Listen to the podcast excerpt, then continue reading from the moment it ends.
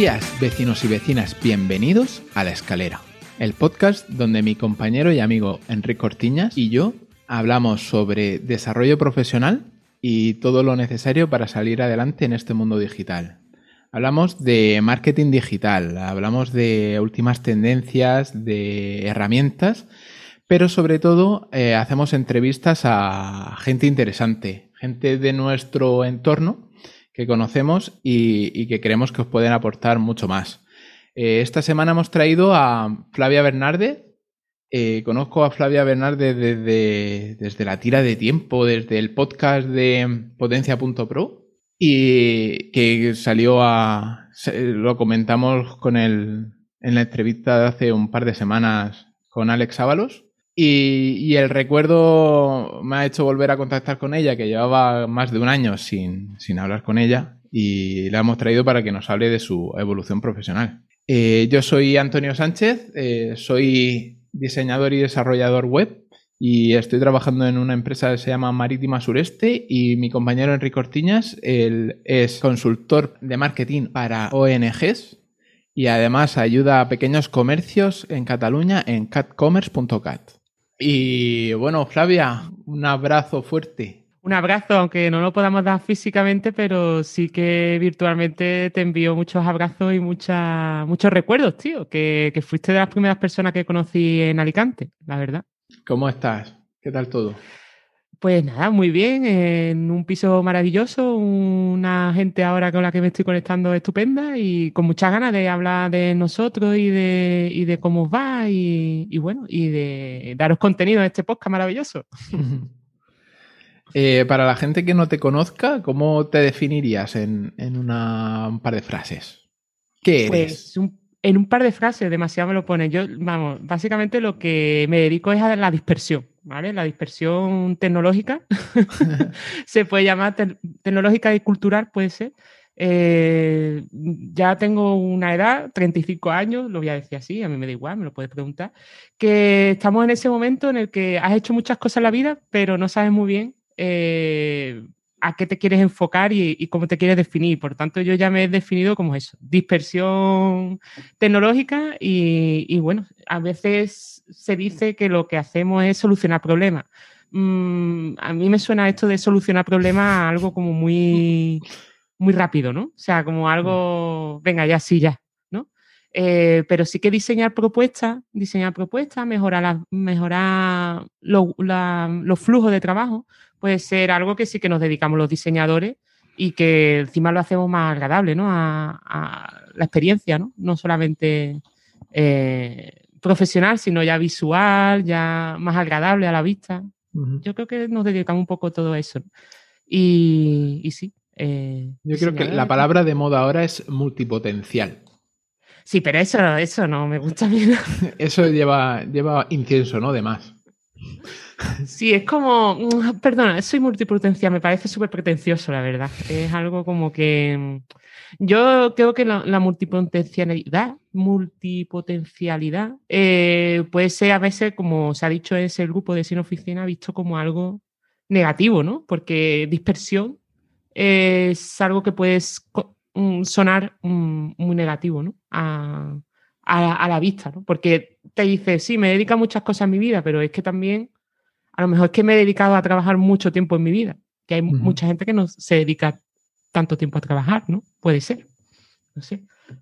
No sé si os pasa, hay gente que, sí, yo estoy hablando ya aquí de, de muchas No sé si os pasa que en el tiempo de confinamiento hay mucha gente que ha empezado a trabajar en serio mucho tiempo, porque nada más que ha hecho trabajar en casa porque no podía hacer otra cosa, pero es que yo he tenido muchos confinamientos en mi vida. Entonces... porque, porque tú, de, dónde eres, Flavia? Pues soy de Cádiz, lo que pasa que me fui de allí a los 18 y, y ya puedo decir que soy un poquito de muchos sitios, pero sí que mi acento, ¿no? El tema este que se ha puesto ahora de moda con, con Lola Flores,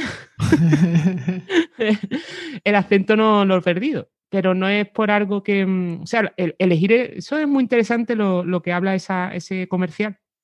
El acento es algo que no se Es de la pierde. Cruz Campo, ¿no? Sí, creo que sí, Sí. sí, sí, de la Cruz Campo.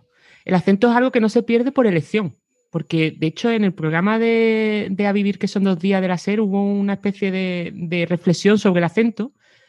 Y cuando el acento es negativo, tiene consecuencias negativas o, o cuando te eh, apartan a la hora de, cuando te preguntas por el acento, dependiendo en qué sitio, eh, lo, lo vas perdiendo poco a poco para mm, no tener esa connotación negativa.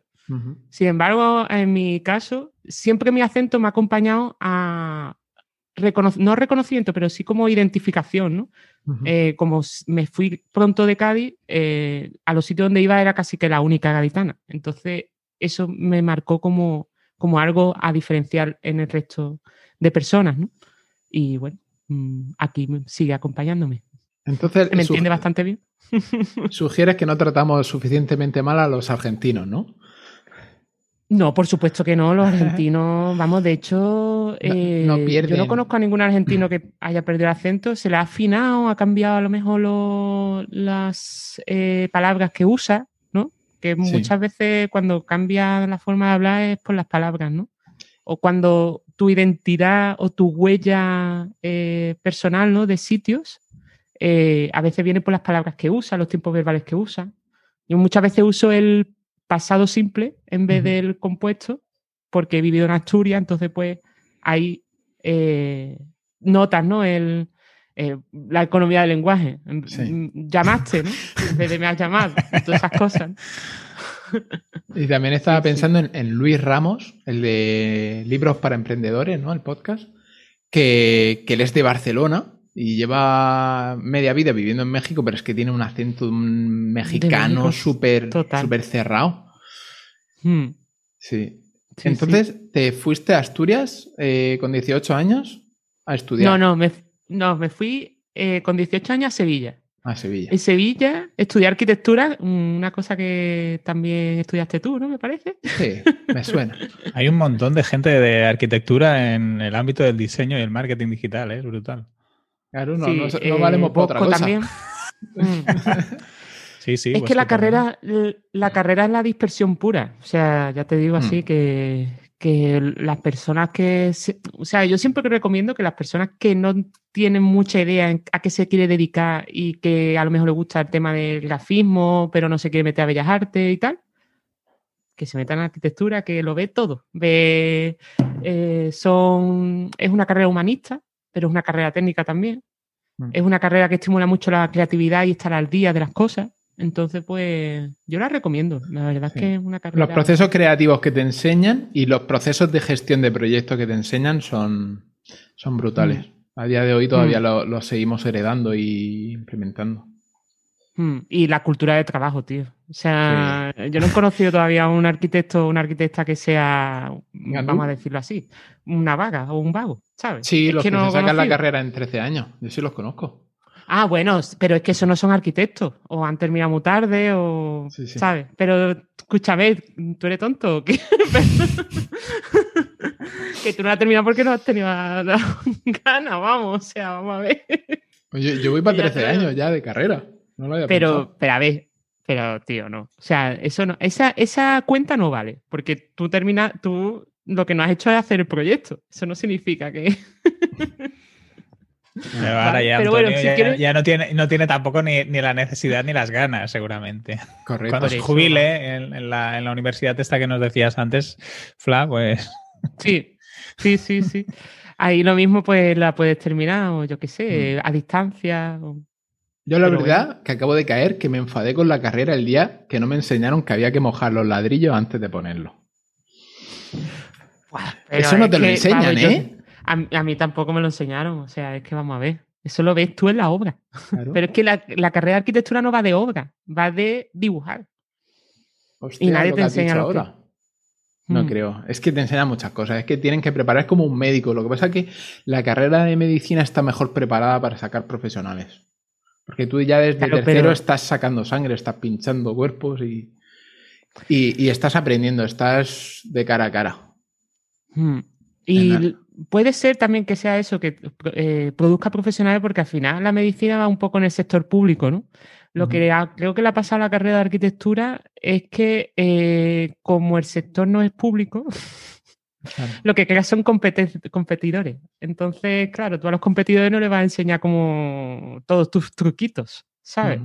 Y eso en arquitectura se nota. O sea, sobre todo hay profesores que se notan mucho que lo que quieren son o bien obreros para sus estudios o bien incompetentes que, o currantes incompetentes que aprendan realmente lo que es la profesión fuera. No te enseñan una profesión, te enseñan a currar. Sí. Mm. Así que sí. Y entonces de Sevilla, ¿ya sí que te mudaste a Asturias? Mm. En Sevilla estuve un tiempo, porque yo también fui de las que terminé la carrera, me tomé mi tiempo para terminar la carrera, puesto que me dediqué a muchas cosas, entre ellas irme a París eh, estuve estudiando en un Erasmus en París de estudiante típica, pero luego eh, fui allí a currar. Estuve como cinco meses eh, trabajando en un estudio de, arquitectura de París. Y allí me di cuenta de que no me gustaba trabajar como arquitecta. Por ahora, porque a lo mejor en algún momento sí que puedo volver con estas cosas de la dispersión y... Decides volver a probarlo. Puede ser, quién sabe. Yo ya, como nunca puedo decidir eh, qué va a ser de mi vida, pues, pues bueno, eh, cuando decides que tu objetivo en la vida no es eh, ganar dinero a puertas, sino a lo mejor comprarte las cosas que te gustan y disfrutar de la vida en sí, de los placeres que hay, pues te quita presiones, ¿sabes? ¿Y ahora qué estás haciendo, Flavia? Cuéntanos un poco qué situación estás, qué proyectos llevas. Ah, sí, bueno, pues os comenté eso. En determinado momento me, di cuenta que arquitectura no, no, era lo que yo quería, entonces decidí terminar pronto la carrera o terminar más rapidito la carrera y dedicarme pues a hacer proyectos más cortos, porque la arquitectura sí que requiere como mínimo cinco años para que un proyecto salga adelante si es un edificio, muchas manos, etc. Y claro, ya ahí recuperé el tema del diseño web, el diseño gráfico, diseño web. al volver a Sevilla eh, estuve trabajando en, el CADUS, que es como la, parte de estudiantes de, la universidad. Y allí eh, empecé a montar, bueno, con un compañero, eh, me implicó en la televisión de estudiantes de la Universidad de Sevilla. Y entonces ahí tuve que hacer la página web, eh, escaletas de televisión, todo este tema de audiovisuales, que me, siempre me ha gustado muchísimo por el tema del cine y todo eso, pero no, sabía profesionalmente cómo, se hacía. Entonces, eh, sí que fue una implicación profesional muy, muy importante en la época de estudiante. Y cuando ya terminé la carrera, eh, ya tenía un montón de proyectos, estuve trabajando en la época esta que estuve viviendo en un pueblo, estuve trabajando pues haciendo packaging para vinos, eh, mm, hice bastantes webs para fotógrafos y gente que conocía de mi entorno, que conocía, que sabía hacer webs, discos de música. hice como tres o cuatro discos de música. Uno de ellos mm, de un empresario muy rico del bosque que condenaron luego por un caso de corrupción con la seguridad social y mujer de Jesús Indubrique por ahí. Eh, un diseño de una de la boda, o sea, fíjate el dinero que tendría esa gente, el diseño del disco que le regaló ese empresario a su hija por su boda.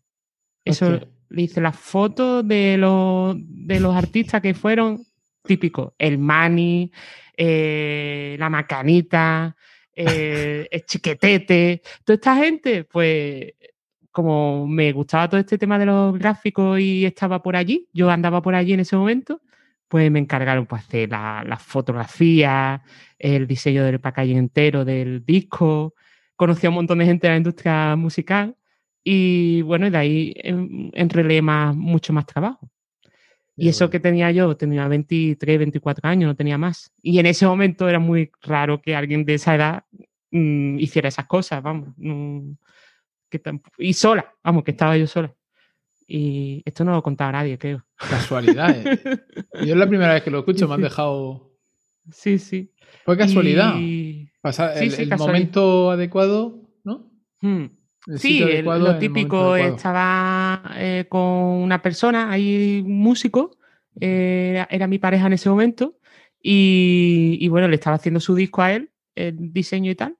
Y en ese momento, pues apareció este producto musical que eh, tenía que. Le encargaron en la producción musical de ese disco y yo le tuve que hacer el diseño. Y así. Ahí enganché otro trabajo, otro trabajo, otro trabajo, hasta que eh, llegó 2013, terminé la carrera y me busqué un trabajo en Sevilla de diseñadora. Eh, atención, estoy hablando de 2013, 2014, 2013 me parece que. Eh, diseñadora de Macromedia Flash. Macromedia Flash, no, Flash. Para de mm, esto que era material didáctico para bancos, para cursos para bancos. ¿Por qué? Una cosa, o sea, me, vi en 2013 aprendiendo una tecnología que estaba ya caduca, que la había ya eh, totalmente mm, echado atrás Apple con, con el iPhone y tal en 2007, pues esta empresa todavía usaba esa, esa, ese, lenguaje de programación y esa metodología. Y estuve allí como seis meses hasta que decidí que lo que quería era dedicarme al tema de web ya saco y, me, y estudié el máster en Asturias de ingeniería web. Y ahí ya enganchamos con Alicante y todo eso. Mm. Sí. Mm. Y boluda.com. Sí, eh, por, esa, e, por, ese momento más o menos empecé a escuchar a Joan y, mm, y, bueno, como yo ya me dedicaba al diseño gráfico, al desarrollo web y tal, era, me hice freelance, full freelance en 2015. Y, y, en, y en ese momento, pues como había momentos en el que no te entraba tanto trabajo, pues dice, mira, pues si hay trabajo de soporte y tal, que ya es que ya hacíamos Potencia Pro con Materrón, y todo eso, pues probé y bueno, estuve hasta hace poquísimo, hasta hace menos de un año, hasta, hasta septiembre de, 2000, de 2020. Sí, fueron creo que cuatro años con Boluda solo. Y bueno, de vez en cuando hacía algún proyectito y tal, pero han sido casi cuatro años casi sin diseñar. Y eso se nota, ¿eh? Se nota un montón. Cuando... ¿A qué te refieres? ¿A qué se nota? ¿Que has perdido un poco de toque o qué quieres decir? Más que de toque de, flujo, de trabajo. Sí, cuando en 2019 empecé otra vez, 2018 y 2019 empecé otra vez a crear webs por mi cuenta y tal, por proyectos propios y tal, eh, noté que, que me costaba mucho diseñar. O me costaba, o sea, no sé si os pasa a vosotros que cuando llevas tiempo sin diseñar o llevas tiempo sin hacer código, pues como que te cuesta todo más. Es como volver a hacer deporte, como yo qué sé Mm, cualquier otra cosa que llevas tiempo sin hacer. Eh, entonces me, ocurría eso. Mm, veía que necesitaba mucho tiempo para que un diseño me gustara. Hasta que un diseño no me gusta, no, se lo paso a un cliente. O sea, si no tiene mi filtro, mi filtro es bastante exigente, no se lo paso a nadie para que lo vea. Entonces, claro, eh, si el tiempo que pasa en hacer algo mm, es más de una semana, para mí eso es fracaso total. Y eso es lo que me pasaba cuando volví a diseñar que, me costaba la misma vida. Pero bueno, con práctica se consigue y observando mucho. Porque ¿de dónde sacas la inspiración? Pues la inspiración es una pregunta que me hace mucha gente, ¿no? decir, ¿cómo haces que las cosas te queden bonitas, ¿no? Y yo siempre lo digo, es algo que, desde la carrera de arquitectura eh, te dicen que hagas, pero la gente no hace. Se cree que copiar es malo y lo que hago es mirar webs de muchos sitios, o sea, estoy continuamente pues suscribiendo, estás con las newsletters, ¿no? Típicas de, pues la de Figma, la de Onos, de, de Máximo Gavete, la de, no sé, mm, Two Things, que es una de Rafa Garcés y Marina, no me acuerdo el nombre del apellido, que, mm, que también cada cierto tiempo te mandan recomendaciones o proyectos chulos, etcétera. No, no tiene por qué estar relacionado con el diseño, pero sí que tiene un buen diseño porque ellos son diseñadores, ¿no? Y, mm, entonces vas eh, sistematizando guardar el contenido que te parece interesante. Eh, lo podéis ver, vamos. De hecho, mi forma de, guardar contenido que me gusta está en, en mi web. Es la parte de recursos, flavernarde.com. Si buscáis recursos o una cosa así, Eh, ahí tenéis tanto las webs que me van gustando y que luego uso eh, cuando necesito hacer el típico mood board o el típico mm, hoja de referencias que se le manda a la persona o que le pides a la persona eh, a la que le vas a diseñar la web y, un montón de ideas de productos interesantes, ¿no? Porque claro, el mindset, la filosofía que estoy usando ahora va un poco enfocada al diseño de productos, al diseño de servicios, a las metodologías Lean, o sea, todo esto que suena a todo eh, en grande empresa, ¿no? Eh, Lean Startup, eh, Design Thinking, todo eso está muy interesante porque te da como herramientas para, para llevar proyectos adelante o para tomar decisiones. Eso lleva a una sola persona, pues puede sonar súper abrumador. Pero, ¿qué ocurre? Que si tú ya te vas haciendo tu pequeña caja de, herramientas, eh, la forma que tienen de avanzar los proyectos termina siendo más rápida. Porque no tienes por qué, ya sabes que, no que preguntar, pero sí ya sabes, eh, tienes la experiencia para que esas cosas salgan adelante. Y no te pidan tantos cambios, que es como lo, siempre lo que ocurre eh, al principio de los proyectos cuando falla y cuando eres joven que te piden muchos cambios. Pero eso ya a mí no me ocurre. sí, eso es una de las cosas que, hemos comentado más con Enrique, el tema del, que bueno, vamos a decirle putada, pero el, mayor drawback de, de, la gente que hace trabajo creativo, ese es el, que te están mareando hasta que hay algo que encaja con el, con el mm. cliente.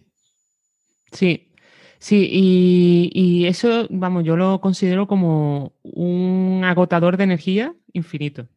De hecho, mm, conozco a mucha gente que se queja sobre todo de, ese momento, ¿no? Del tema de los cambios. Entonces, lo que a mí me ha llegado, no la conclusión, sino lo que a mí me sirve, es que nunca jamás en la vida he hecho más de una propuesta. Jamás, jamás, vamos. O sea, nunca. Esa, esa gente que eh, que seguramente le sirva de mucho porque tendrá otro tipo de cliente o tendrá otra filosofía de trabajo, presenta como tres propuestas y que el cliente elija, ¿no? A mí no me gusta decir que el cliente tiene que elegir porque para eso me ha contratado. Yo si contrato a alguien no quiero que me dé a elegir. Yo como, quiero... como si vas al médico y le dice, tengo esto, y dice, pues tenemos tres opciones. Exacto. No hacer nada.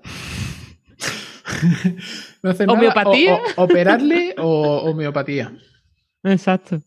Eh, no sé, yo, vamos, no, no es algo que, me gustaría que me hicieran, ¿sabes? Tener que elegir. Hay gente que sí que es verdad que necesita elegir, como yo que sé, eh, jefes, ¿no? En la, en la parte de, en la privada, ¿no? En la, en la empresa privada, eh, cuando estás por cuenta ajena, sí que es verdad que lo que he notado, por lo menos a mí me ha pesado para no, creo, para no seguir por, esa, por ese camino, es que al final no confían en ti. Las responsabilidades no. Claro.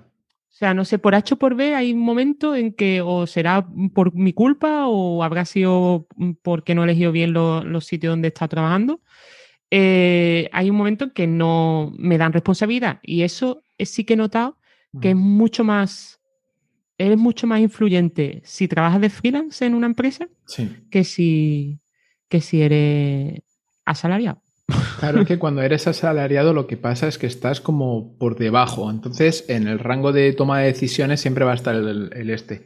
La forma mm, que a mí me funciona de estar trabajando de, dentro es igual que la estrategia que utiliza una amiga mía que es diseñadora, que ella hace la, estrategia del pricing, el bueno, el feo y el malo. El, el feo es lo que el jefe te ha pedido, entonces tienes que ponérselo feo la que a ti te gusta y que crees que es la mejor, la pintas como buena y se la presentas como la buena. Y luego la mala para que la fea quede más fea todavía y la buena quede más buena todavía. Hmm. Entonces ya lo, lo, borda. A mí es lo que me, lo que me funciona. Hmm. Pasa que para mí eso me resulta como triple trabajo. ¿Sabes? Hmm. Tengo que pensar cuál es, cuál es lo malo cuando va en contra de mi principio. No, lo malo es casi siempre lo que te piden. O sea, si, si Hmm. La cosa es, si tú crees que lo que te han pedido es malo, preséntale lo bueno. Y lo que pasa es que tienes que pensar una tercera para redondear todo eso. Eso sí, es hmm. trabajo de más. Hmm. Pero ya está. Y lo que. Y lo que sí que hago es que cuando. Cuando hay una cosa que creo que, que no se me ha dicho. Quiero opinar sobre eso. Si Hmm. nadie me dice quiero opinar sobre eso, nadie opina. O sea, directamente Claro. eh, eh, eh, sigo adelante. No paso Hmm. un filtro. No paso por su filtro. Sí, sí, yo, sí, sí. yo lo que presento con esta opción es lo que ellos me han pedido. O sea, hazme esto y entonces hazme esto de esta manera. Cuando me lo dicen así, si me dicen hazme esto, se lo hago y punto. Pero si me dicen hazme esto de esta manera, entonces ahí es cuando trabajo la- las opciones. Hmm. Si me dicen hazme esto y ya está, Ya. Es que, no sé, yo no sé si es que yo soy demasiado anárquica o no sé qué me pasa. Yo no, no sé. Eh, pero es que el tema de hazme esto y, o no pregunta por qué o para qué, me, me chirría. Y de hecho, no es que me chirríe, sino que es que al final no hago el trabajo bien. No hago un trabajo que diga yo, este trabajo lo quiero enseñar, ¿sabes? Y es un poco horrible porque em, este tema ya entra el tema este del perfeccionismo y que no todo lo tienes que hacer súper bien para, para, para- para tener una vida feliz, ¿no? Que a veces hay que... ¿eres, eh, eres eneatipo 1? Puede ser, sí, puede ser. Es que me lo hice ya hace un montón de tiempo. Sí, como... Soy como... Eh, este, ¿Álvaro? ¿Cómo se llama?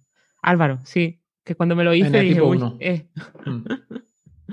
Sí, sí. Pero bueno, no, no recuerdo muy bien cuándo lo hice ni qué implicaciones tiene. Pero es el tema de.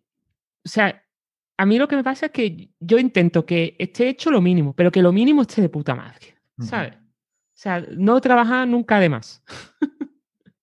La, la Porque filosofía ya me cuesta de- mucho trabajar. ¿Sí? ¿Perdón? Que la filosofía de Bosco, la que me enseñó cuando tú le recomendaste que hablara conmigo, él me enseñó Mm. una cosa que es súper valiosa para mí y es el, el mejor hecho que perfecto. O sea, Exacto. o, o- o lo perfecto es lo contrario de lo hecho. Hmm. Sí, sí, sí. Total. Bueno, y Sí, es que la perfección no es alcanzable. Es una aspiración, pero mm, Sí, es todo tiene. Y más en el ámbito digital, que todo es mejorable, ¿eh?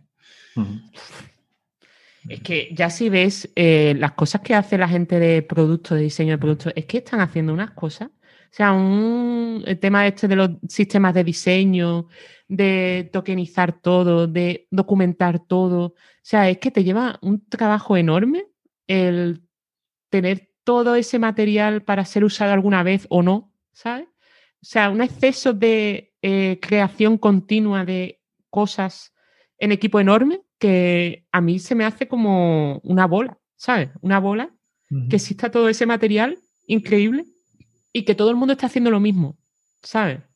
Es como, ahora se lleva a llevar tener un sistema de diseño y toda una documentación enorme, pero, además, pero a la vez también necesitas sacar trabajo adelante, mm, features, ¿no? O sea, las características, eh, que te opine el cliente, que etcétera, etcétera. Y eso no sé si está terminando por hacer todos los productos iguales, ¿no? O sea, al final lo que funciona es eso, todo- todas las empresas hacen eso. Pero no sé si el cliente realmente quiere... O sea, dices o que, el persona. que el resultado es igual para todas. O sea, que, que siguiendo Ya. esa metodología, el resultado es el mismo. ¿El resultado es el mismo o el aspecto visual? O sea, lo que tú consigues parece ser, parece siempre lo mismo, ¿no? Parece que los, los productos digitales están como, son muy parecidos entre sí. Que no sé si eso pasa con los productos físicos. A mí me parece que un producto físico es como muy- todavía mucho, mucho más diferente. O sea, la metodología de, de una tienda física, a lo mejor de una planta, de cómo crean las plantas, etcétera, es como muy diferente a la creación de un libro, por ejemplo, ¿no? Pero sin embargo, la creación de un producto digital para eh, reservar cita para el médico o para, eh, yo qué sé, eh, comprar tu coche.es o, no sé, cualquier cosa que puedas eh, crear que sea una aplicación, que sea una aplicación web, son muy parecidas las metodologías. Pero, O sea, pero es- ¿sabes por qué? ¿Sabes? Es la experiencia de usuario. O sea, tú Sí, sí, imagínate La, la gran ventaja que consigues, tú Mm. como productor, como el que ha creado ese producto digital, si consigues que tu cliente sepa cómo funciona la primera vez que entra. Por eso el, el- el fin de que todo sea parecido. Hmm, sí, pero ¿y eso no te provoca que al final parezcan que todas las personas son iguales cuando no es así? Porque estás creando, o sea, esto es un temazo. O sea, esto es un temazo porque eh, todo el tema de la experiencia de usuario, diseño de servicios, productos, etcétera, va todo hacia lo mismo y no siempre son las mismas necesidades. O sea, la forma de investigar que se tiene, no estoy yo realmente segura que se consiga el, el producto que se necesita.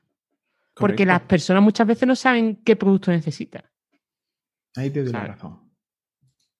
Es muy, por eso es muy difícil el, la gestión, por ejemplo, la gestión urbana, la gestión de arquitectura. Es algo que las personas es muy complicado que puedan opinar o que puedan saber qué es realmente lo que necesitan porque no tienen la formación de que, de que eh, alguien te puede mejorar tu vida. ¿sabes? Observándote. Sí. Y, uff, eh, observar a un usuario para que, sea, para que haga realmente lo que hace cada día es como cuando te ponen una cámara delante, no es realidad. La realidad nunca va a ser captada por una cámara, porque en cuanto ya la capta por la cámara, las personas no se Es como la luz, ¿no? Que se comporta diferente. La teoría onda corpúsculo. ¿Qué te iba a decir? Mira, me ha acordado un ejemplo de arquitectura y es un, un, arquitecto urbanista, no me acuerdo del nombre porque ha, pasado a memoria obsoleta, pero él tenía que, le encargaron diseñar un parque. Tenía una manzana entera que tenía que diseñar un parque. Y el tío el primer día, antes de planear nada, llegó y lo llenó todo de arena. Arena de esta finilla, gravilla finilla. Y la, eh, o sea, limpió todo el solar, eh, echó una capa de gravilla fina y ya está. Y esperó. Y entonces, al cabo de, los meses, los recorridos que había hecho la gente habían dejado surcos y ahí es donde hizo los caminos del parque. Porque no quería imponer el nada, no, no, quería hacer ni típica estructura de parque francés o cuadriculado de tal, quería dejar lo que más funcional fuera. Y entonces al final lo que hizo fue observar a, los transeúntes, ver por dónde pasaban, mm. ver los recorridos que más hacían y sobre eso planteó él su, esquema de, parque. Y, lo fuerte de eso, eh, no tendría una fecha de entrega, ni tenía alguien que le hiciera. O, sea, o, eh, sí, pero imagínate. Sí, sí, sí. Aunque lo tengas, aunque lo tengas, ¿qué mm. pasa? Claro, pero tú tienes que convencer a esa persona que decide que tienes que hacer eso y que no va a entender lo que va a hacer, porque. O que te diga, no me gusta. Siempre hay gente dudando. No me gusta, porque no, hace las esquinas. Estoy yo ahora mm. muy blanco. Sí, sí, sí. Mm. sí, es algo. Sí, sí, esto es muy blanco, esto es muy vacío. Eh, no me gusta este color. La competencia pone es el color, de tu marca. La competencia pone más color. Mm. Ay, señor. Sí, hay, hay frases. Esto que decías, Fla, de cómo se hace la investigación, seguramente también tiene que ver con los costos, ¿no? Eh, para hacerlo bien o hacerlo adaptado a todo el mundo, el coste-beneficio a veces. Sí, pero una investigación es ya eh, cuando tú te metes una. O sea, a ti te encargan un. o, te piden presupuesto, ¿no? De una página que ya está existente o de un servicio o sea, normalmente de algo que ya está más o menos creado, que más o menos funciona y tú lo tienes que mejorar, porque realmente casi, no sé, yo por lo menos a mí ya no me llega nada que tenga que crearse desde cero, sino que es algo que ya más o menos funciona y que lo que quieres hacer es mejorar.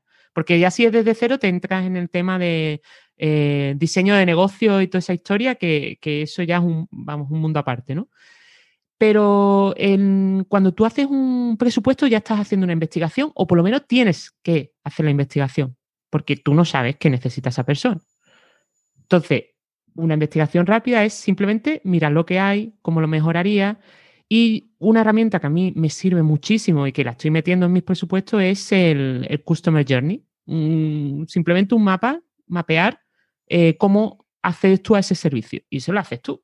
Y eso te lleva, yo qué sé, dos horitas entre hacer la, la investigación y plantearlo gráficamente más o menos de una forma interesante y hacer el presupuesto. O sea, yo creo que con eso se lo entregas a esa persona y esa persona, si acepta ese presupuesto, te va a decir, me has pillado, eh, toma mi dinero y haz lo que, conmigo lo que quieras. Y no te va a pedir ni un cambio ni te va a pedir nada. Simplemente te va a decir continuamente cómo mejorar eh, tu proyecto. o sea, tu proyecto. Mm, una cosa que nunca, que no se plantea o que tú puedas hacer menos bien, o por lo menos a mí me pasa, es el, copy, ¿no? Eh, muchas veces si haces proyectos rápidos no sabes muy bien cómo enfrentarte a, los, a las palabras típicas de, ese servicio. Y eso sí que te puede ayudar muy bien los clientes, ¿sabes? Porque además le, tú le pones como un ejemplo y ellos ya te dicen qué le gustaría que apareciera ahí. Pero siempre darle la algo. Voz, la voz de una marca es súper personal, ¿no? Sobre todo si son negocios así medianos o pequeños. ¿Y tú solo mm. incluyes esto antes de que te acepten el presupuesto o les pides como un precio para hacer el customer?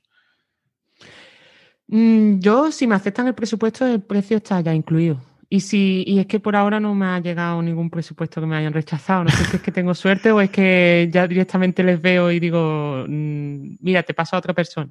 ¿Sabes? Normalmente no, no sé, es algo, creo que también que con la experiencia se, se aprende bastante. El tema de en qué batalla vas a jugar, porque sabe que vas a ganar, ¿sabes? Más o menos. Aunque después haces apuestas deportivas y cosas así, no pasa lo mismo, pero... Sí, lo que pasa es que no he entendido. ¿Les haces el customer y les envías el presupuesto o dentro del presupuesto les haces Dentro, dentro, dentro. Si ah, vale, vale. en alguna ocasión. Estaba, pensando, me había parecido entender que antes de que te aceptaran el presupuesto ya les hacías eso, ¿no? Eh, no, no, no, no, no. Yo, yo lo hace, o sea, yo lo que entrego cuando hago un presupuesto es un informe. Se llama, lo llamo, era, la sigla era VIP, que era valoración inicial del proyecto. Está muy bien. guay, VIP. Sí, sí. la gente ve VIP y dice, ay, mira, soy un cliente VIP, ¿no? Pero es valoración inicial Esto no lo digas, Flavia. ¿Por qué? ¿Por qué? Está guay. Eh, Yo comparto todo. Si me veis en Twitch y tal, a mí me, me da igual, porque siempre he aprendido de mucha gente que lo comparta casi todo y, y al final lo que cuenta es que lo, que lo hagas, tío. O sea, es que a mí no me da miedo compartir nada de nada porque es que no, yo qué sé, si lo hace otra persona, me copia y tal, pues ole por ti porque lo has conseguido mejor que yo, ¿sabes? Es que no, no, tema este del, secretismo no lo entiendo, la verdad. Pero bueno, eh, cada uno es cada uno, se respeta. Em, entonces yo le entrego eso, una, una vamos, básicamente una plantilla de firmas eh, con un presupuesto que yo anteriormente ya estimo las horas de las tareas y tal en un Excel y ahí me saca pues, las tareas, las horas de trabajo aproximadas, etcétera. Eso se lo maqueto más o menos bonito, que ahora mismo con Figma es súper fácil hacer esas cosas. Y, en y dentro, pues meto, mira, pues te he hecho esta, este Customer Journey, si es una tienda o algo, un servicio que ya está eh, disponible. Y si no, lo que hago es eh, un simple, esto de Model Canvas, pero de la propuesta de valor. ¿Sabes? Algo que se entienda así, que sea visual, entregar como un pequeño informe, ¿sabes? Como una pequeña auditoría, ¿no? Que te lleve ahí una auditoría de ocho horas, pero sí que algo, ¿sabes? Para que veas que ya, conoces el... Estás, estás haciendo como una mini consultoría, ¿no? Al final, un poquito. Claro, exacto. Sí, sí, sí, total. Mm. Y te funciona el 100%. Por ahora sí. Sí, tampoco es que, ¿sabes? Cuando eres una sola persona, a mí tampoco me gusta cargarme de trabajo una barbaridad para agobiarme, ¿sabes? Que ya me agobio con los pocos que tengo, me agobio. Pero sí, eh, me funciona eso y me funciona el tema de mm, no tener necesidad de dinero ya, ¿sabes? El tema de las facilidades de pago, ¿no? Eh, hay personas que les gusta pagar por adelantado, hay personas que les gusta pagar por fase, eh, otras al final de proyecto.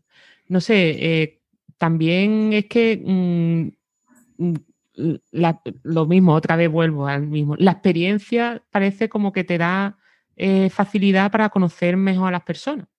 Y yo ya he tenido malas experiencias, tanto con conocido como no conocido, que o bien no me han pagado o bien me han pagado y, he tenido problemas de decir, no me gusta esto, devuélveme el dinero y cosas así.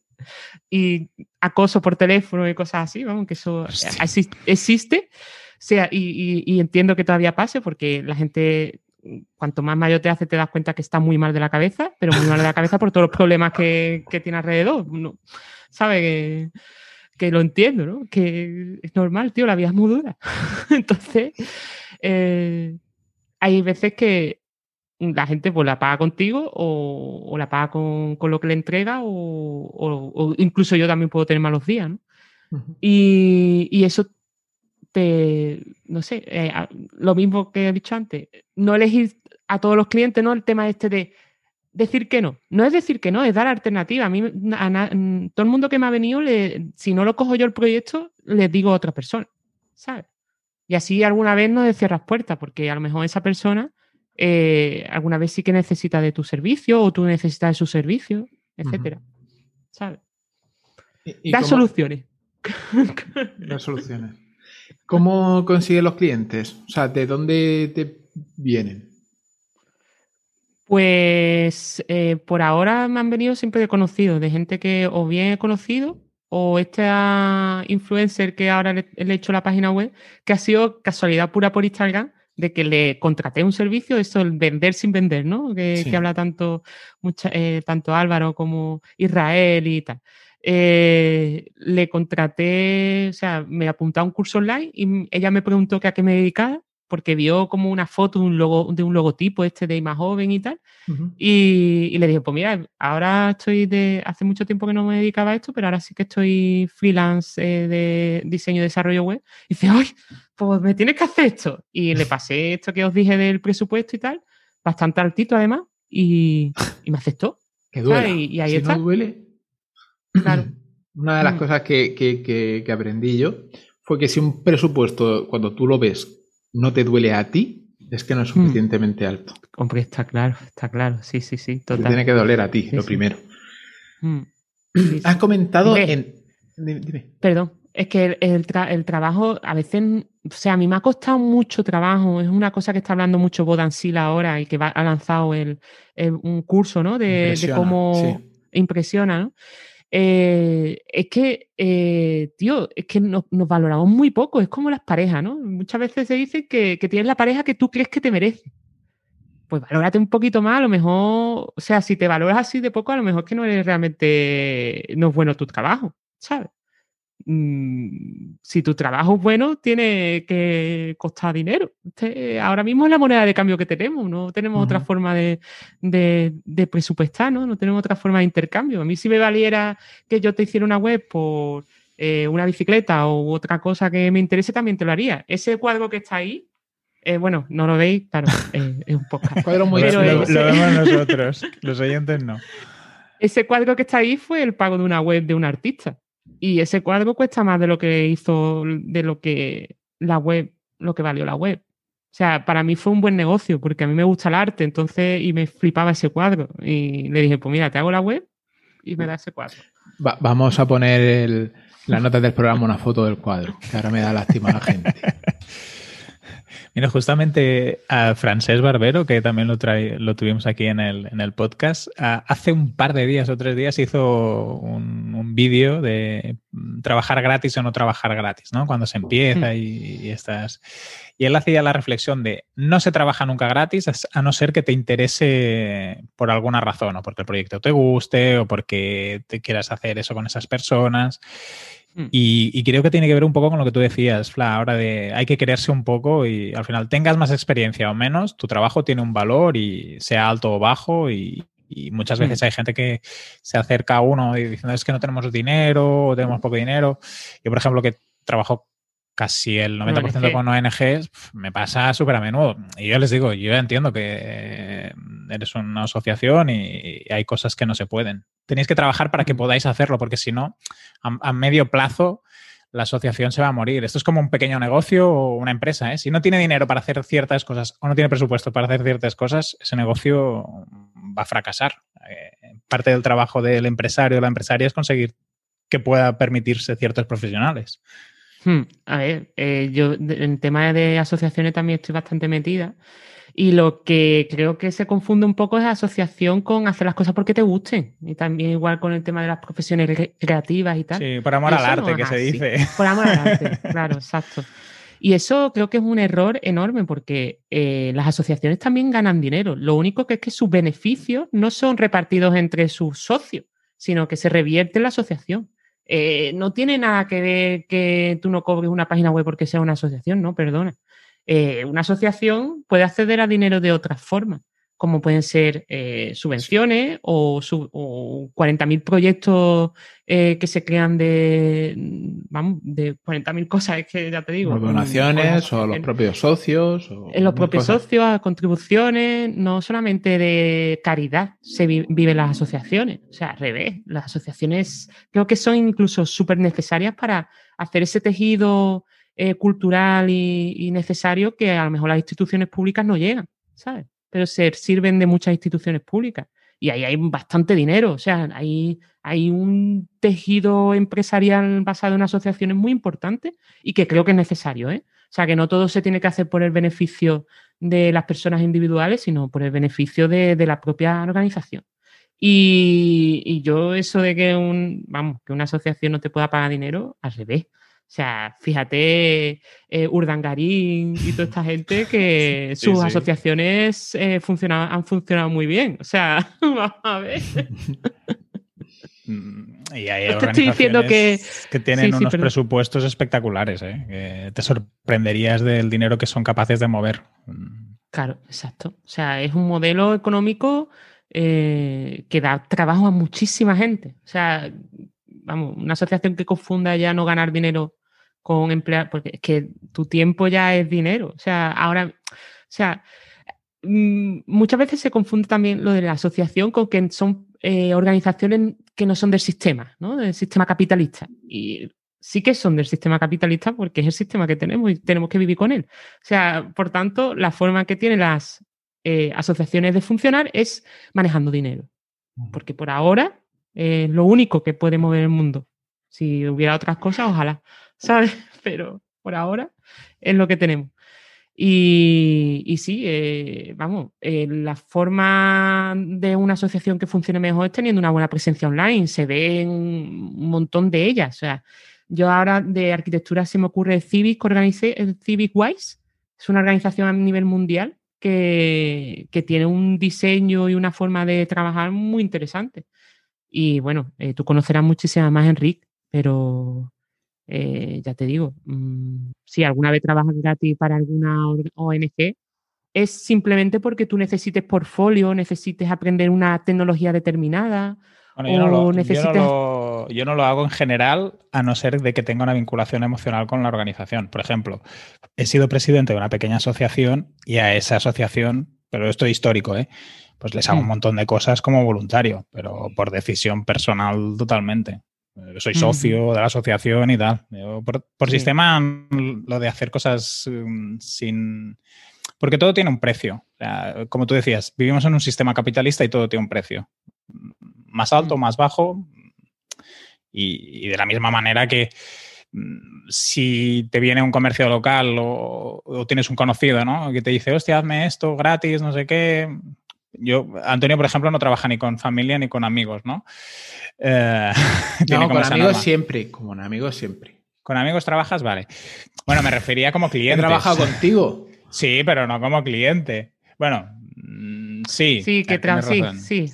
Hmm. Con, familiares no, porque es que los familiares te, te, exprimen y te, sangran y ¿No? Ah, y, que, de acuerdo? y que tiene un precio también. O sea, si te viniera tu cuñado y te dice, hostia, hazme la web para el bar porque ahora esto con el COVID, pues mm, yo lo siento mucho, yo pasaría presupuesto. O sea que. O lo haría lo que dice Fla, de, le recomendaría a gente que sí que sepas que es profesional. Hmm. sí, es que lo que pasa con los familiares es que tengo bastante, vamos, yo tengo una hermana que le hago muchas cosas, pero claro, el tema este que recibes a cambio pues recibe a cambio el no cabrearte con esa persona y a cambio recibe eh, pues que mi hermana siempre me ha hecho un montón de favores, ¿sabes? O sea, es que al final todo es un intercambio, o sea, las relaciones de personas son intercambios también. Entonces, tú valoras si a esa amistad la quieres seguir conservando porque sabes que vas a poder dedicarte a ello y esa persona después también te va, te va a beneficiar en una serie de cosas y al revés. O sea, es que malas experiencias con amigos hemos tenido todos seguro. Y tanto por un lado, algunas veces hemos sido nosotros culpables y a veces han sido ellos los que han puesto más, más la labor de, la culpabilidad, ¿no? Eh, todo es así. Y, mm, y, bueno, hay veces que sale bien y hay veces que sale mal. Y ya es tu decisión si nunca más quieres hacerlo. Como el que decide no ir a nunca a ninguna boda. pues igual, ¿no? Es una decisión que has tomado en base a tu experiencia de no querer ir a ninguna boda, ¿no? No quieres financiarla. No sé, no estoy hablando por mí, ¿eh? de un caso que conozco que... amigo de un amigo. Y me hace, pero me hace mucha gracia, ¿no? Las decisiones, ¿no? Pues yo no voy a ninguna boda y soy súper intransigente con que yo no voy a ninguna boda y ya está, ¿no? Y, está bien, a mí me parece una decisión muy... yo no voy a tener gato, yo no voy a tener Pedro yo no voy a tener hijos, ¿no? En base a tu experiencia de, con los demás de mm. que no lo voy a hacer, ¿no? Pues así. Muy respetable. Muy respetable. Has dicho antes emitiendo en Twitch. ¿Es que haces directos en Twitch? Hago directo, aunque mm, si te soy sincera, no es algo que esté buscando que me vea la gente hacer las cosas, sino que lo hago por mí para eh, hacer mis cosas, ¿no? Entonces, eh, he notado que cuando te obliga, no es como cuando te sientes observado o observada, em, si necesitas terminar una cosa o algo, lo hace mucho más focalizado si te mira la gente, ¿sabes? Hay gente que siente mucho la presión de que te estén mirando, que esté en directo, que te esté, o yo qué sé, o que haya cero personas, ¿vale? Viéndote. Pero eso no me está pasando a mí. Y creo que es un buen ejercicio a la hora también de pensar en alto. Me está sirviendo para tomar de mejores decisiones o para tomar decisiones un poco más rápidas y no atacar, atascarme. Y creo que me estás funcionando. La verdad es que estoy muy contenta con eso. Estás casi cada día, ¿no? En Twitch. Eh, miércoles, jueves y viernes. Y después, cuando si hay algo que me interese hacer, pues sí que lo, sí que me conecto. Como eso es bastante anárquico y está guay eso que sea así tan. Pues me conecto aquí y no tengo que eh, anunciarlo en ningún sitio. Ya, ya vendrá la gente o no. ¿Tienes horario? Pues mm, tengo puesto en Twitter que estoy miércoles, y viernes a partir de las tres y media, pero a veces me conecto a las cuatro, otra a las tres, otra a las ocho, ¿sabes? Pero seguro, seguro, miércoles, y viernes estoy. Sí, haciendo alguna cosilla. Ayer, por ejemplo, eh, fue, bueno, ayer, eh, eh, el día de ayer fue viernes y tenía, quería hacer una cosa que, de hecho, el jueves dije, voy a hacer esto el viernes pero me di cuenta que es que tenía que entregar una, revista que, que, maqueto desde hace muchos años en Cádiz em, y me entregaron todos los materiales para, publicarlo hoy sábado por la mañana, pero, pero la maquetación la hago el día anterior. Y claro, como funciona un poco también, ven así, ya han entregado todo, eh, dije, bueno, pues el viernes por la tarde lo voy a dedicar a maquetar esto, que creo que es un proceso, a ver, es un rollo, porque un rollo pone cosas en un Excel para luego subirla a un WordPress, pero ahí está, ahí lo tengo, lo descargaré cuando tenga que descargarlo y si quiero maquetarlo o hacerlo eh, más agradable visualmente y audiovisualmente, pues, pues se hace y es un proceso, un workflow que eh, llevo como cinco años haciéndolo ya y que he ido perfeccionando. Entonces, antes eso me podía llevar todo un día maquetar 20 artículos, etcétera, y subirlos a la vez. Y ahora me lleva el tiempo del twist que fueron menos de tres horas. O sea que está guay. Qué chulo. Mm. Bueno, para, ir terminando, Flavia, aparte de diseño, porque sé que no, no inviertes el, toda tu jornada laboral al diseño, ¿qué más cosas haces? Pues bueno, la labor principal es diseño y, a veces desarrollo web eh, basado en OSI con WordPress, etcétera, etcétera. Me encantaría aprender otras metodologías y otras tecnologías, pero por ahora es lo que me sirve y lo que creo que más o menos eh, puedo dar solución a, mi, a, las personas que trabajan conmigo. Y aparte, bueno, Em, con mi pareja tenemos una asociación de cine y de, cine y divulgación de cine y nos dedicamos pues tanto a dar cursos, ahora muchos online porque eh, con el tema del COVID las instituciones públicas han basado toda su estrategia de los cursos que había hacían antes presencial en Alicante, etcétera, pues lo están haciendo online. Y bueno, tenemos una newsletter donde recomendamos cine y series toda la semana, los domingos sale por la mañana. Y luego un podcast de, también de, cine. Eh, se llama Cautivos del Film y sale cada 15 días. Lo grabamos en directo en Twitch y después justo lo, sacamos eh, los domingos por las mañanas, cada, cada dos domingos. Y nada, eso básicamente nos dedicamos. Hacer charlas de cine, elegir las mejores películas de X género y todo eso. ¿Quiénes te inspiran a día de hoy? Uf, pues ahora mismo me inspira eh, TikTok. ¿Quiénes? ¿Quiénes? Personas. Personas, personajes. Personas, pues personajes. Gatos. Eh, mm, es que es como muy muy, todo muy disperso, ¿no? Otra vez con la disperso. Eh, en TikTok hay varias cuentas de gente que hace como cosas muy interesantes y, lo explica muy rápido y eso me, interesa la forma de hacer divulgación de diseño gráfico de desarrollo web eh, de forma divertida y, en menos de un minuto, ¿no? Entonces puede ser em, Charlie Marie, que tiene un canal de YouTube que está muy guay. Eh, lo estoy recomendando en todos los podcasts que voy, pero bueno de CSS Diana Cebes, que es una personaje muy grande de Twitter que siempre tiene palos para todo el mundo y me encanta que sea tan borde y me encanta que sea también tan adorable, pero además es muy divulgativa con temas de CSS y ahora está haciendo mucho de React. y Super crack. Y ella trabaja, ella trabaja para Dicer, que es la empresa creo que hace Jira y todo esto todas estas herramientas de InVision y etcétera. Vision, es que no sé, sea, Bitbucket, no sé cómo se llama, era. Atlassian. No cómo se llama. Atlassian, joder, es que no me salía. Eh, luego, mm, ¿de qué más? ¿Qué más? Bueno, toda esta gente de gente invencible y eso, eh, de los de Team Platino también, me gustan mucho. De hecho, estoy la de alta en Team Platino. Está guay. y. Aunque no te dediques al SEO. No, no me dedico al SEO, pero me gusta, esas cosas son muy interesantes y, muchas de los procesos de automatización y tal que saco, eh, las saco de ahí. Me abre la mente. Uh Team Platino te sirve para abrir la mente. Y luego, em, bueno, pues ya gente de diseño, ¿no? Pues Pablo eh, Stanley, eh, Máximo Gavete, la gente de Figma, todo, todo esto de eh, Fima Design que, sacan cosillas, ¿no? De, cómo hacer esta, bueno, eh, pequeños trucos en Figma.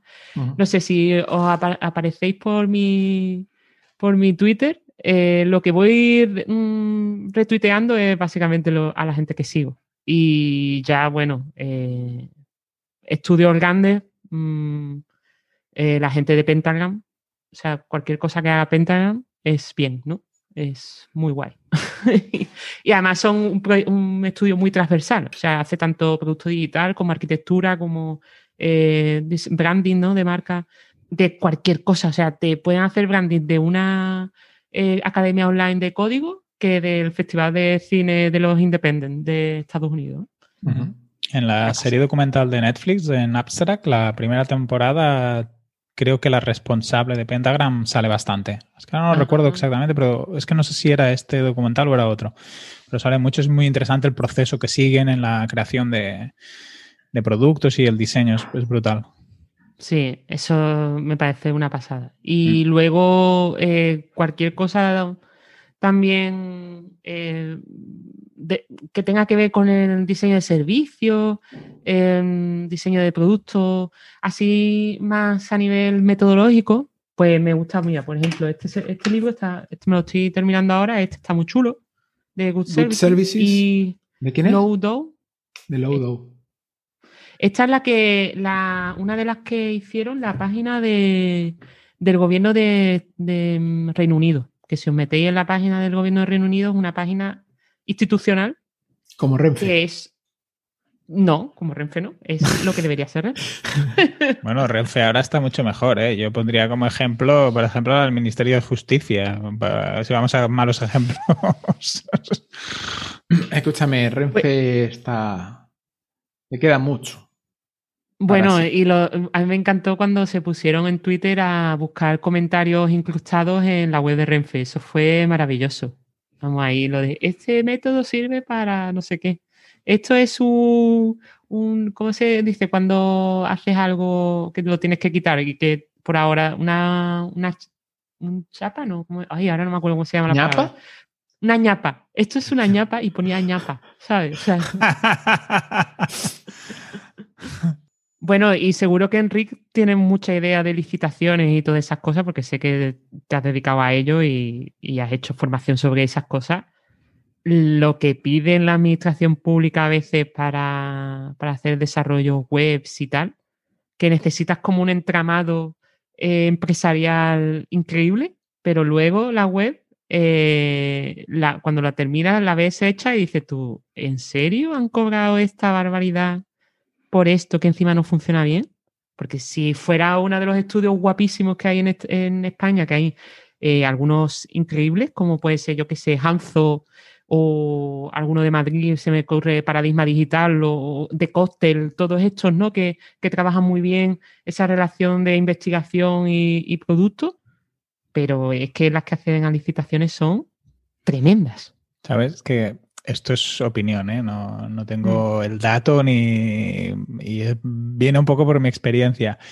El problema de las licitaciones a nivel tecnológico en la administración pública tiene dos problemas. Una, que a veces los técnicos que controlan sobre pliegues administrativos y así no controlan la parte técnica, entonces están asesorados por parte de personal que sí que es técnico de la propia administración, pero que a lo mejor lleva 40 años dentro de la administración y su ritmo formativo, evolutivo de negocios, pues es limitado. ¿eh? Yo me he encontrado en situaciones así, ¿eh? de que no sé si vieja guardia, pero bueno, que hablan de, unos códigos, unos frameworks y unas estructuras que seguramente ahora ni, ni se aplican ni se necesitan.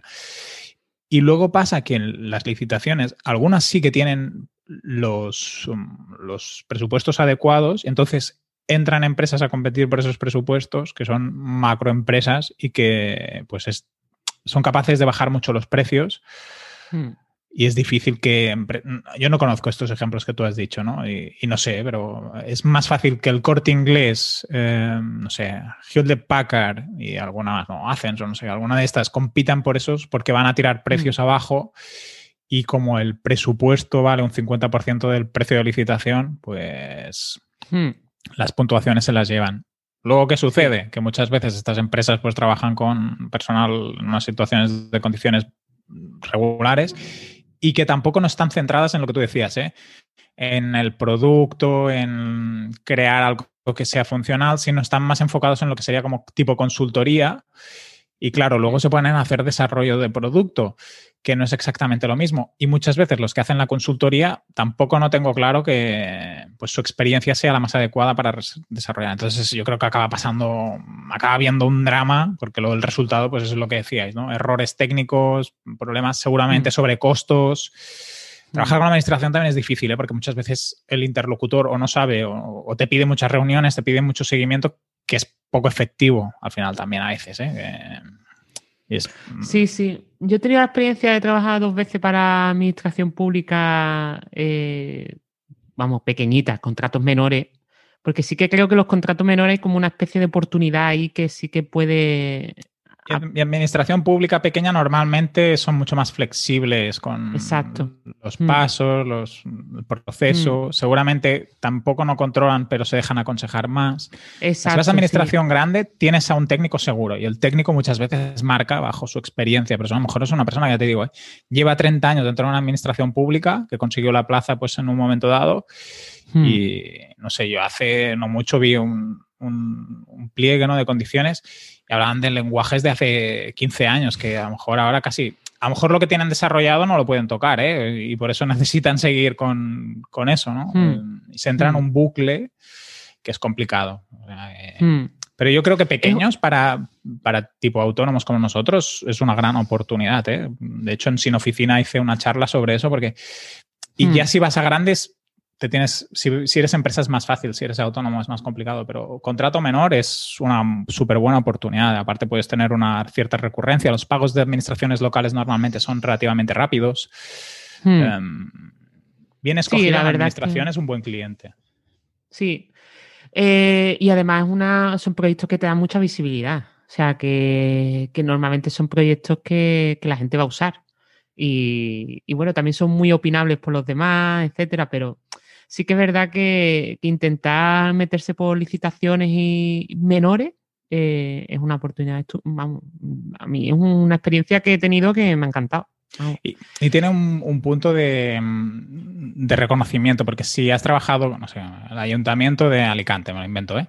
pues seguramente mm. una empresa privada va a confiar mucho más en ti si no te conoce. Eh, bueno, si está trabajado con el ayuntamiento de Alicante, eh, pues debe ser por algo.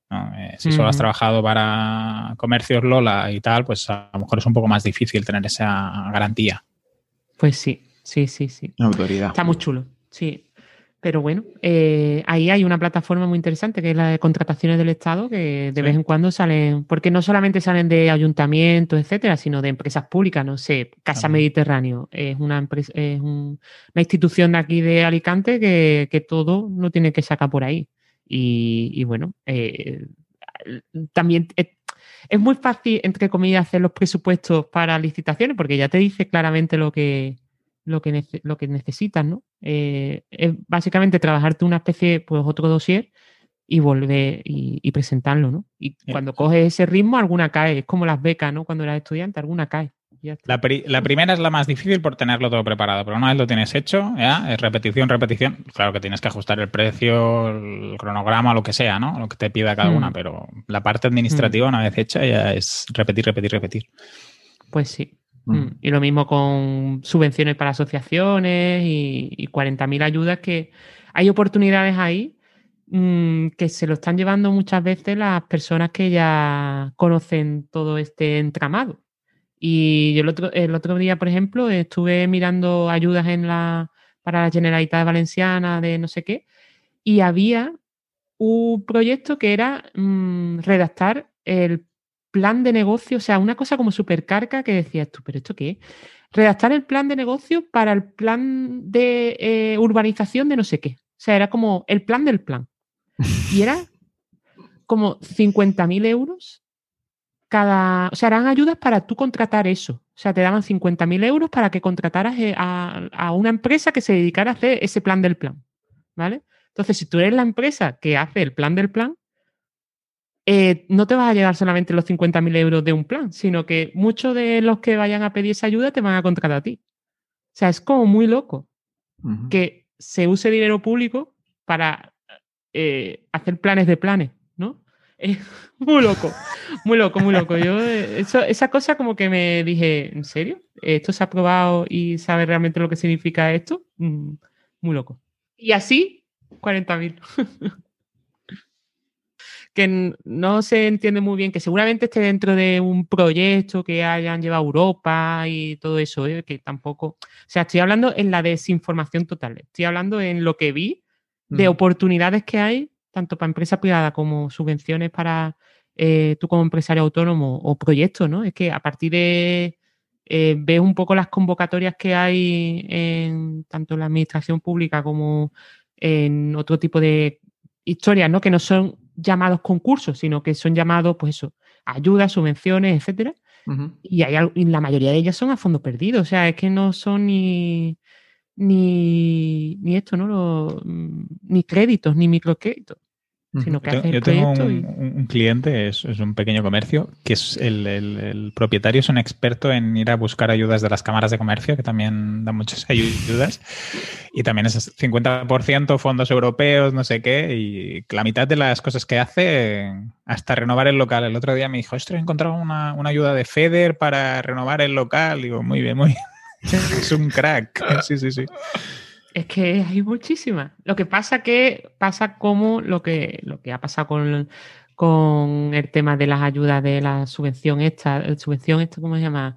El, el fondo, ay, ahora no me acuerdo cómo se llama. Lo del COVID y así, los Next Europa Generation. El tema del eh, sí, algo de eso, eh, que dan muchas ayudas, pero ¿qué pasa? Que el nivel de accesibilidad que tienen esas ayudas te hacen que no puedas optar a ellas porque tienes que hacer una aplicación o no sé qué, que no todo el mundo tiene acceso a ese Internet para hacer esa aplicación o no realmente o no entiende qué le están pidiendo.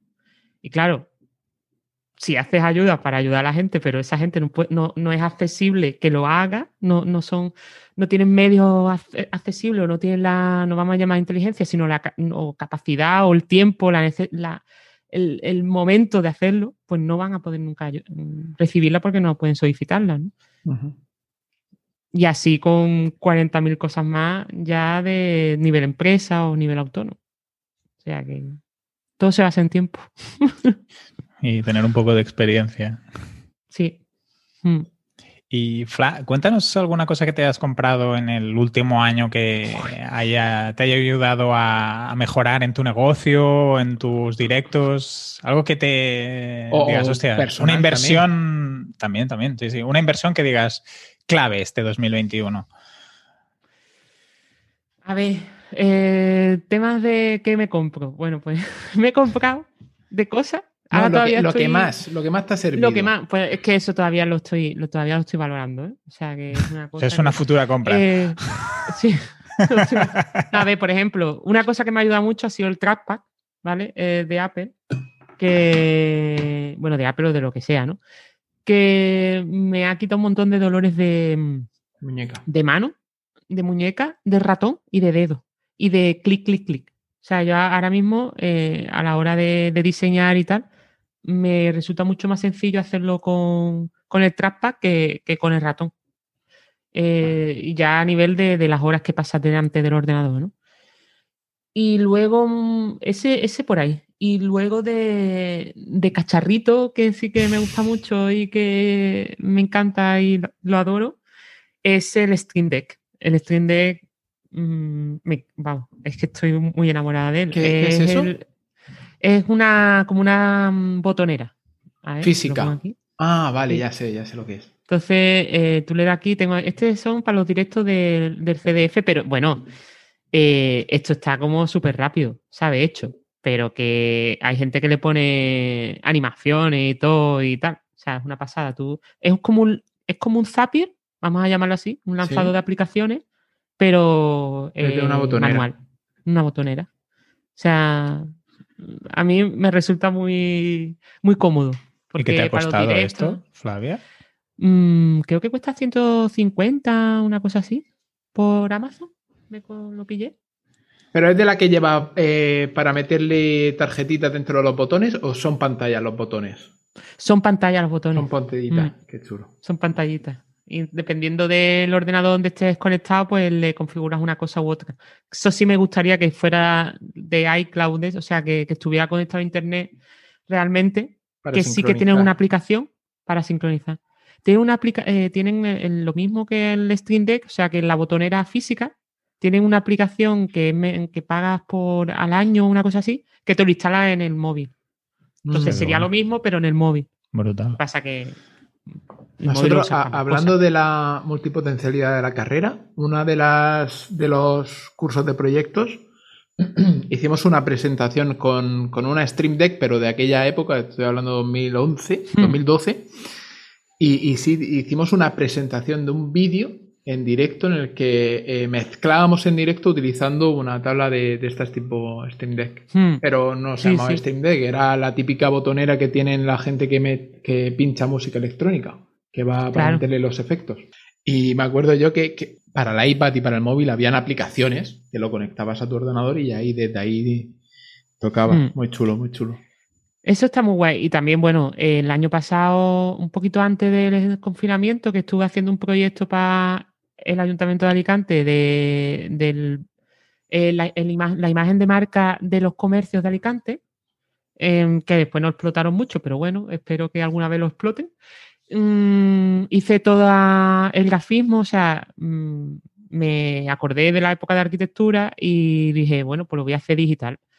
Y mm, me pillé el iPad y hice todos los dibujos con una aplicación que se llama eh, Concepts, que, te, lo, te lo vectoriza todo. O sea, todo el dibujo que hace es vectorizado y lo puedes pasar a Illustrator luego y terminarlo y, es una pasada. Esa otra inversión que he hecho, tanto la, el iPad como, como la... Mm, como ese... El trackpad, pero como esa aplicación, la de ah, Concepts, que es la única que he encontrado que hace vectores y que se pueden pasar a SVG y son estupendos, ¿sabes? Que, mm, todos los, como todos los ilustradores están usando ahora Procreate, que es básicamente un Photoshop, pero de táctil.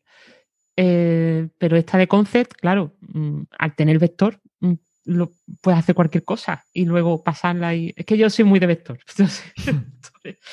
eso de que no pueda luego editar o ampliar y tal me pone nerviosa. El AutoCAD también es vector entonces pues eso que no puedas escalar mm, no, no concibo y, sí que la veo súper versátil y ya te digo en, el stream en el stream del viernes pasado de este viernes no de anterior estuve diseñando los puntos del canal que creé una casquita de unicornio. Soy un poco escatológica, ¿vale?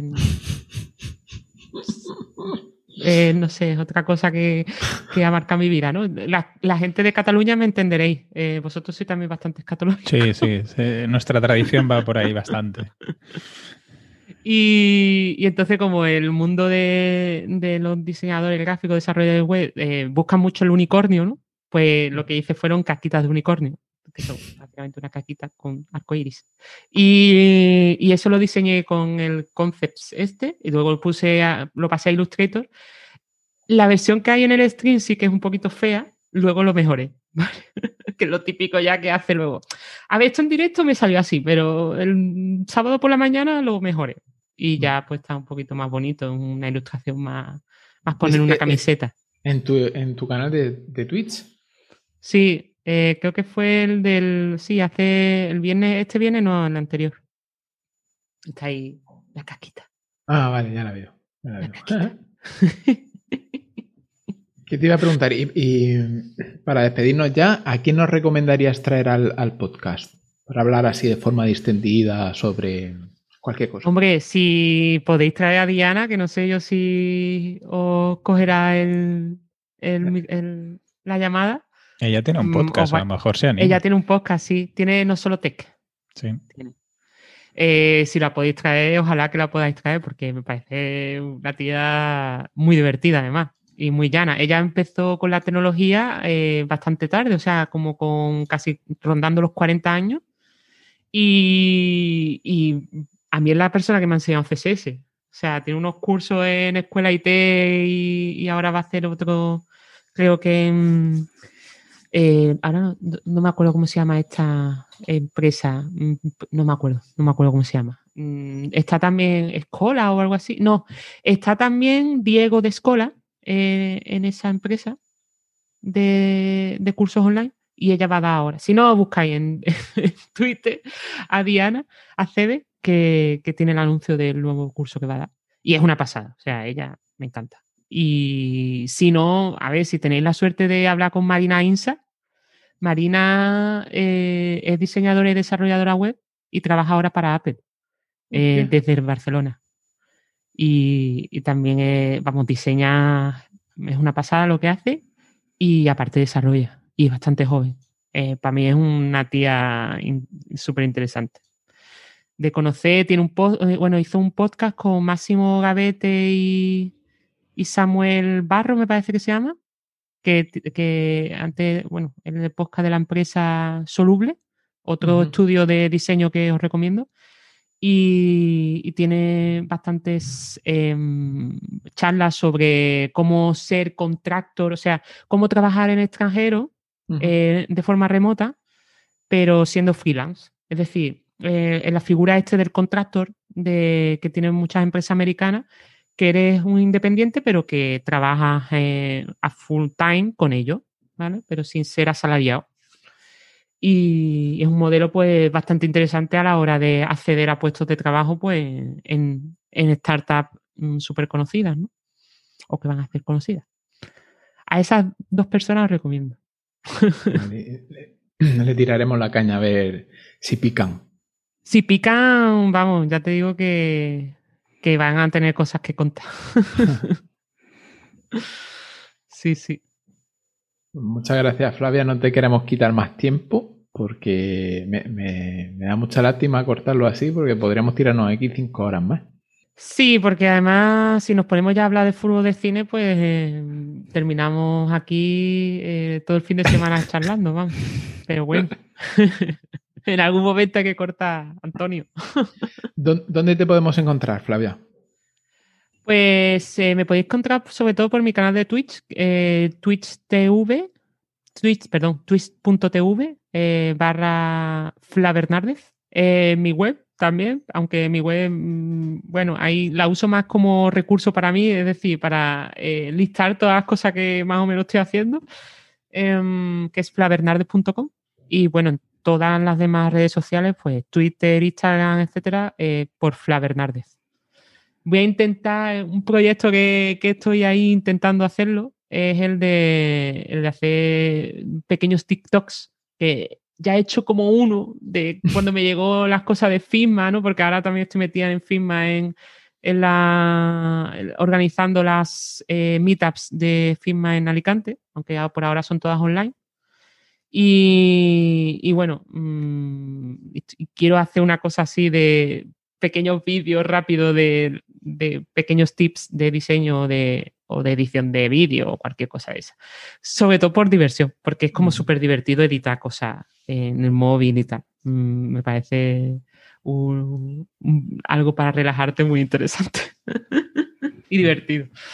Que me recuerda a mis sobrinas. Mm, así que eso. Y por ahí.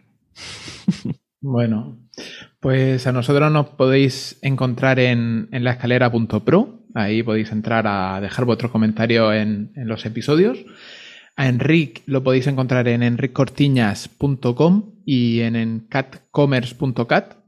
Y a mí me podéis encontrar en antoniosánchez.pro. Cualquier cosa que necesitéis, nos podéis escribir o por Twitter o por eh, la comunidad de, de Telegram de, la escalera, donde podéis contar con un montón de, compañeros. Al final somos todos compañeros que estamos deseando ayudarnos unos a otros y, opinar sobre cualquier cosa. Y nada, hasta la próxima semana. Un saludo. Muy fuerte. Gracias, Fla. Muchas gracias a vosotros.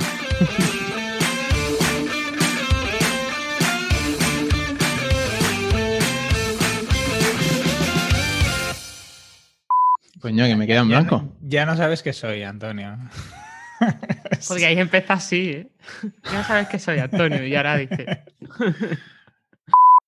Fantástico, Antonio. Ahora lo podíamos grabar y así ya lo sueltas. Eh, lo tienes grabado y lo vas soltando. Claro. No, no, hay que decirlo para que se me quede. Mira cómo el principio sí que me sale bien. Claro, porque lo hacías natural, no estás con la presión de la presentación. Claro.